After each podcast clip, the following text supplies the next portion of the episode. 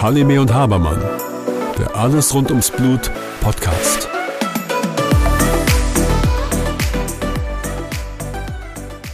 Hallo Susanne. Hallo Björn. Susanne, ich habe in den letzten Jahren auf Kongressen festgestellt, dass es schwierig ist, für Patienten Zentren zu wechseln. Nicht, dass die Patienten es unbedingt wollen, aber mein Gefühl ist, dass die Behandler sich doch so ein bisschen ungern Patienten zuschicken. Das scheint in den letzten Jahren besser geworden zu sein, aber irgendwie gibt es doch ein, doch ein Hemmnis, dass der Patient von Zentrum zu Zentrum läuft. Woran liegt das? Ich würde mir manchmal wünschen tatsächlich, dass wir eine gute Zusammenarbeit äh, bekommen können und ich glaube, dass man das auch auf einem guten Weg schaffen könnte. Ähm, weißt du, vor 20 Jahren, als ich gestartet habe mit dem Zentrum in Duisburg, da gab es doch in der Region sehr viel Unruhe. Mhm. Unruhe, ähm, dass ich dazu übergehen könnte, Patienten aus meiner Region zu mir kommen. Da gab es wirklich ganz, ganz viel Unruhe. Das äh, Zentren, die ganz nah bei mir waren und auch etwas weiter weg waren. Weißt du, das bedeutet ja auch etwas von seinem Zentrum abgeben zu müssen mhm. an, an, auch an ja auch an viel, was man sich selber auch aufgebaut hat an seinem Zentrum und Patienten zu verlieren, bedeutet am Ende des Tages auch nicht nur Ansehen möglicherweise zu verlieren, aber auch ähm, Patientenzahlen, die sich reduzieren könnten. Mhm. Das würde sich niederschlagen an bestimmten Versorgungsstrukturen, denn du musst wissen, an diese Hämophilie-Patienten sind ähm, Versorgungsverträge ähm, gekoppelt. Das heißt, da erfolgt auch die gesamte Finanzierung der Patienten und auch nicht die, der Patienten, aber auch der, der Zentren. Mhm. Und ähm, wenn Zentren von einem Zentrum zum anderen Zentrum wechseln, bedeutet das Einbußen für das Zentrum. Das heißt, die Versorgungsstrukturen könnten darunter leiden. Mhm.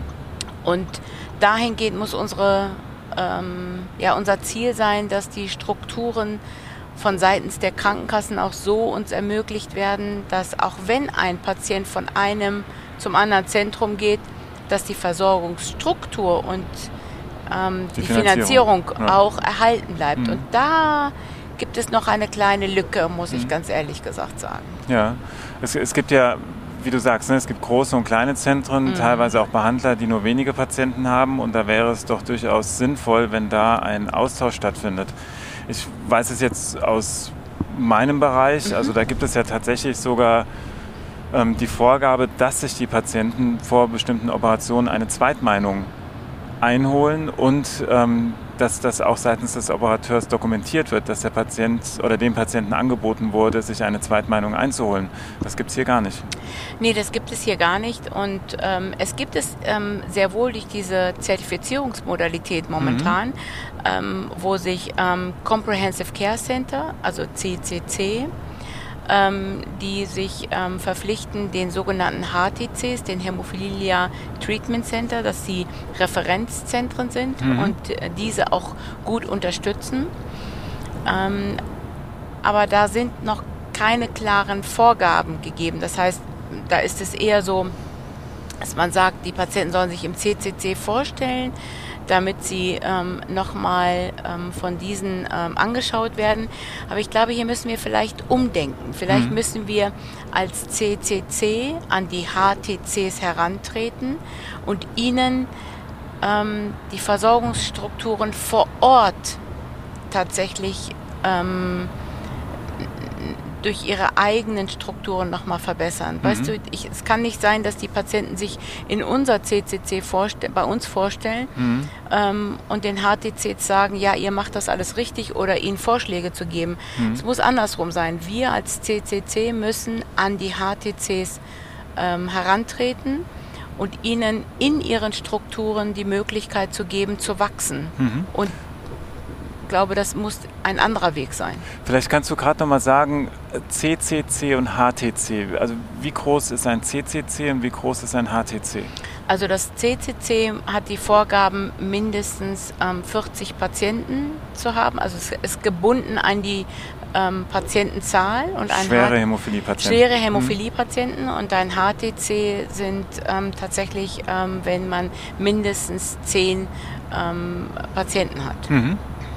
Und was du meinst, ist, dass das CCC so eine Art ja, Aufbau, Unterstützung, Aufbauhilfe genau. gibt, um selbstständig Strukturen zu entwickeln und selbstständig zu wachsen. Genau, das sehe ich eher als ähm, Unterstützung mhm. und nicht, dass die Patienten sich aus dem HTC im CCC vorstellen müssen. Ja. Das war bisher immer so, so gedacht, ähm, aber ich glaube, wir, wir brauchen hier ein Umdenken, gerade weil wir um, um gerade Versorgungslücken zu schließen und auch ähm, damit die HTCs auch die Möglichkeit haben, auch zu wachsen und auch um ihre Strukturen ähm, ich benutze ungern das Wort verbessern, aber auszubauen. So möchte ich es eher mhm. benennen. Ja, ausbauen ist wahrscheinlich das ähm, Richtige. Ne? Wir kommen ja auch gerade von so einer Veranstaltung. Genau.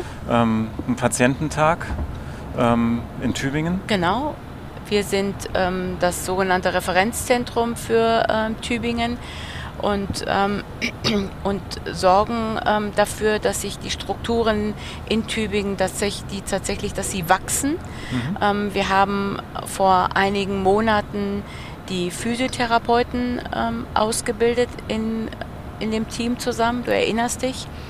Und jetzt gehen wir einen Schritt weiter und haben eine Patientenveranstaltung ähm, gehabt, wo wir ähm, Konduktorinnen ähm, ähm, zusammen gesehen haben und wo wir im Team, also nicht wir haben vorgetragen, sondern ähm, das Tübingener Team und wir zusammen haben diese Patientenveranstaltung zusammengeführt.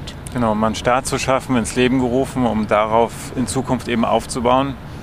Genau. Und auch weitere Veranstaltungen anbieten zu können. Ne? Und das soll ja auch noch auf vielen anderen Ebenen ähm, passieren, damit einfach jedes Zentrum gestärkt werden kann im Sinne des Patienten. Genau, ja. weil wir brauchen ja interdisziplinäre Strukturen. Das sind ja Dinge, wo wir auch Zusammenarbeiten mhm. im Zentrum ähm, schaffen ähm, wollen. Ähm, die Notwendigkeit zu haben, die Orthopädie, das Coaching, den Zahnarzt etc. Mhm. pp.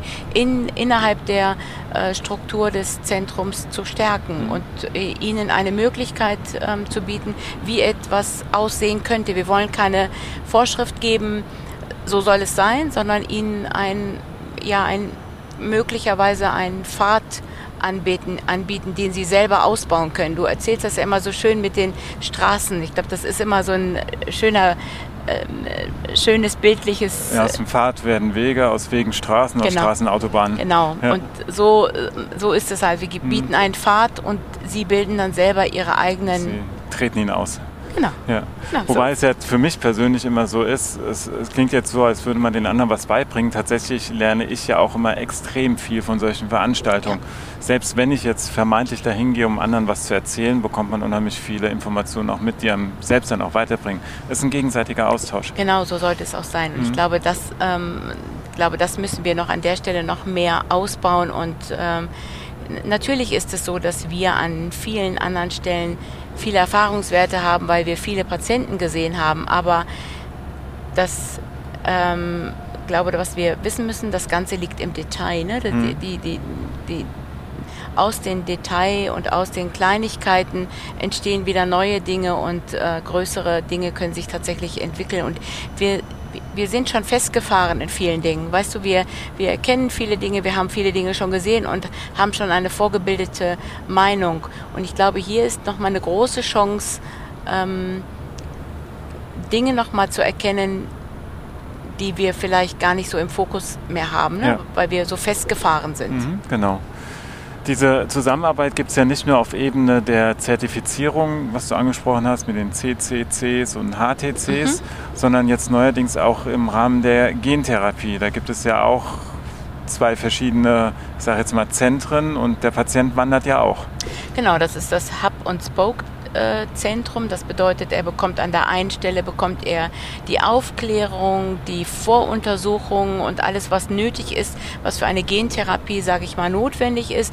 Und dann geht er in das ähm, Zentrum, wo eben tatsächlich die Infusion äh, stattfindet, die sogenannte Gentherapie, aber die weiteren, ähm, äh, ich sag mal, Untersuchungen und weiterführenden Kontrollen finden ja wieder in dem sogenannten Behandlungszentrum. Das heißt, es findet tatsächlich auf dieser Ebene ein sehr enger Austausch zwischen zwei Zentren statt und vielleicht ist das auch nochmal ein Staat nochmal mehr und mehr in Kommunikation zu treten zwischen den einzelnen Zentren und das nicht als Konkurrenz oder er hat, da ist ein Zentrum abgewandert, sondern wirklich im Sinne des Patienten eine Zusammenarbeit zu starten. Hm. Letztendlich wird ja auch, ich glaube, wenn so eine Kommunikation stattfindet, wird jeder Zentrum attraktiver für die Patienten, weil sie auch den Mehrwert bewusst oder unbewusst erkennen und ähm, ich denke auch, dass jedes Zentrum oder jeder Arzt, der mit anderen kommuniziert, auch im Ansehen des Patienten einfach wächst.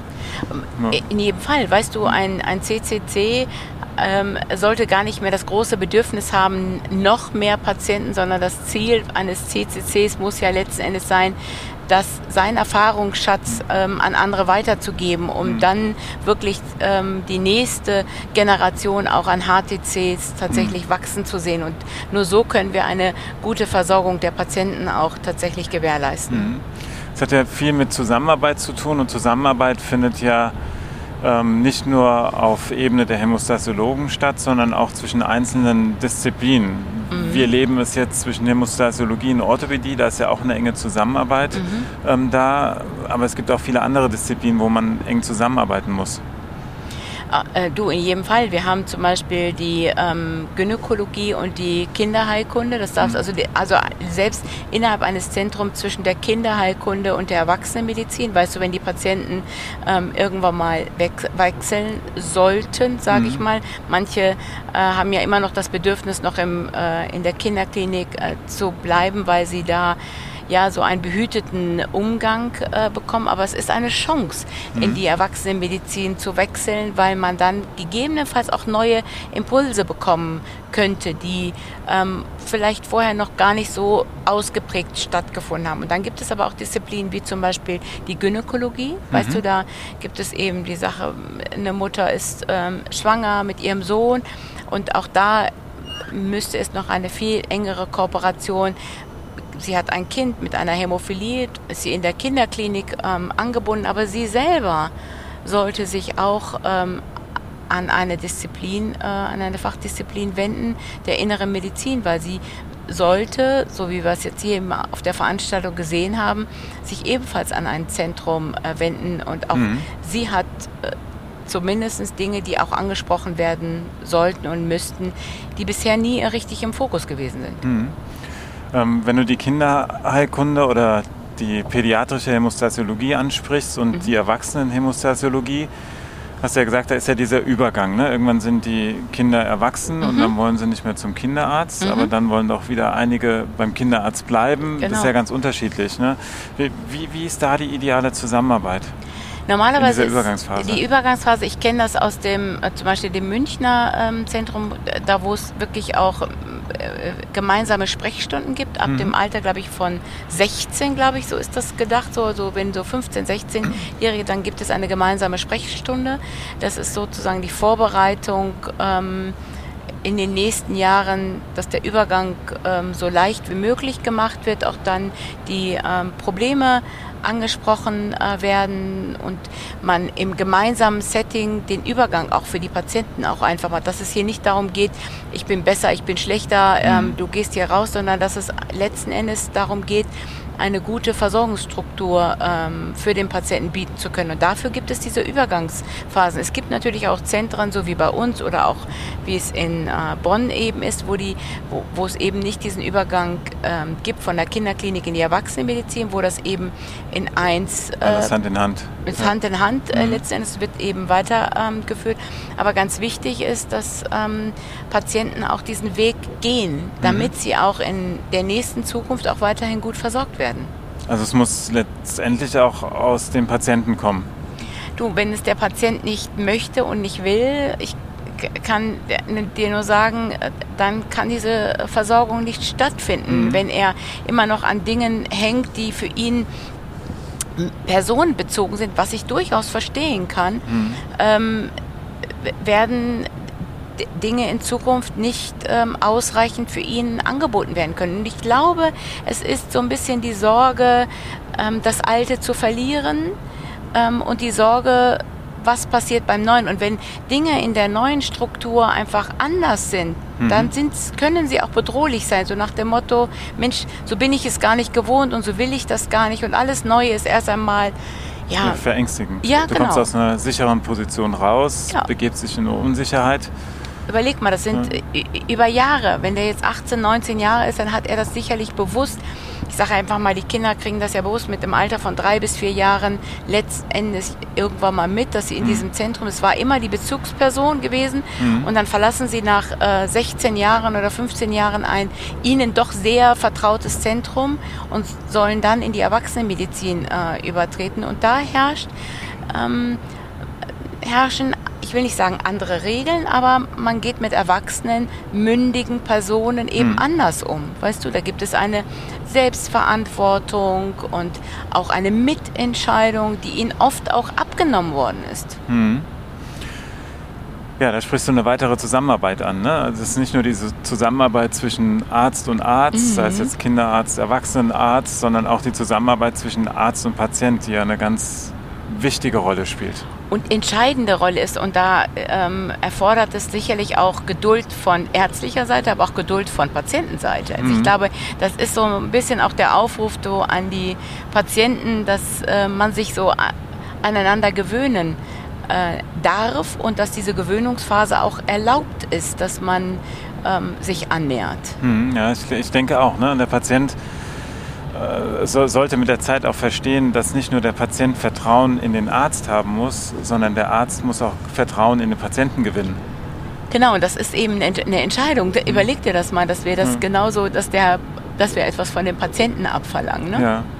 Aber nur so kann tatsächlich auch äh, funktionieren, dass man gemeinsam Therapieziele definiert, um diese dann auch zu erreichen. Mhm, ganz wichtig. Also ich kann mich hier an einen Patienten aus Tübingen ähm, äh, erinnern, tatsächlich, der der sich damit schwer tut, tatsächlich ähm, in die Erwachsenenmedizin zu wechseln, mhm. weil es eben eine gewohnte Umgebung ähm, für ihn äh, darstellt.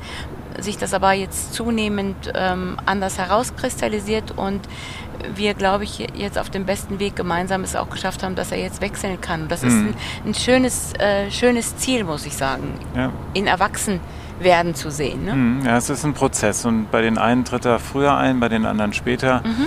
Ähm, das muss man, denke ich, dann auch so akzeptieren. Da gibt es nicht so das Alter, dann geht die eine Nein. Tür zu, die andere auf. Genau. Sondern, wie du sagst, es ist ein fließender Übergang, der dann gemeinsam bewältigt werden muss. Auf jeden Fall. Ja.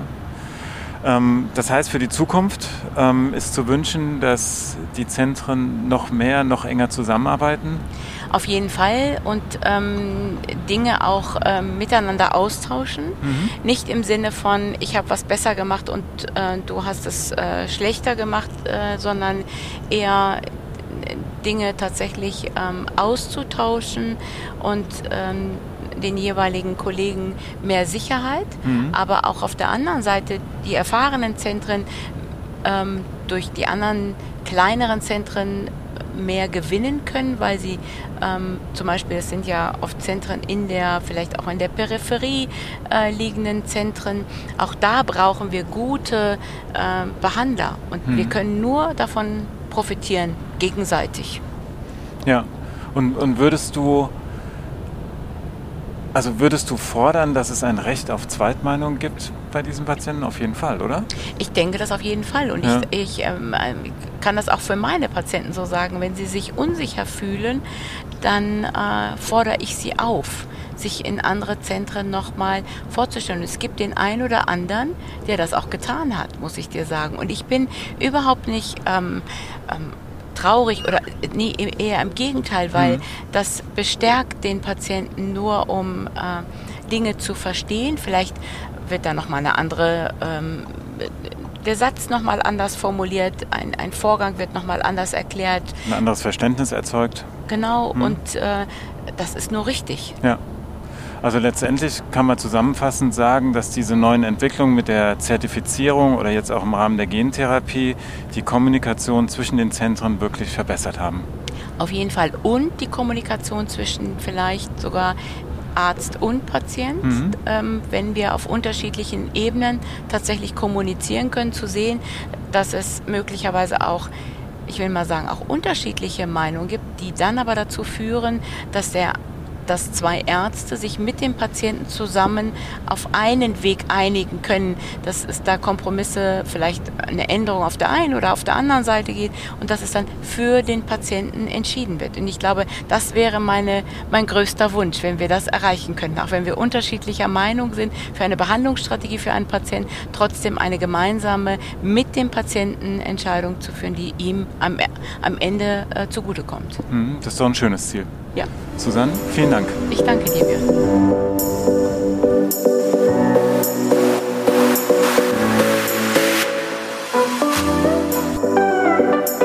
Halime und Habermann, der Alles rund ums Blut Podcast.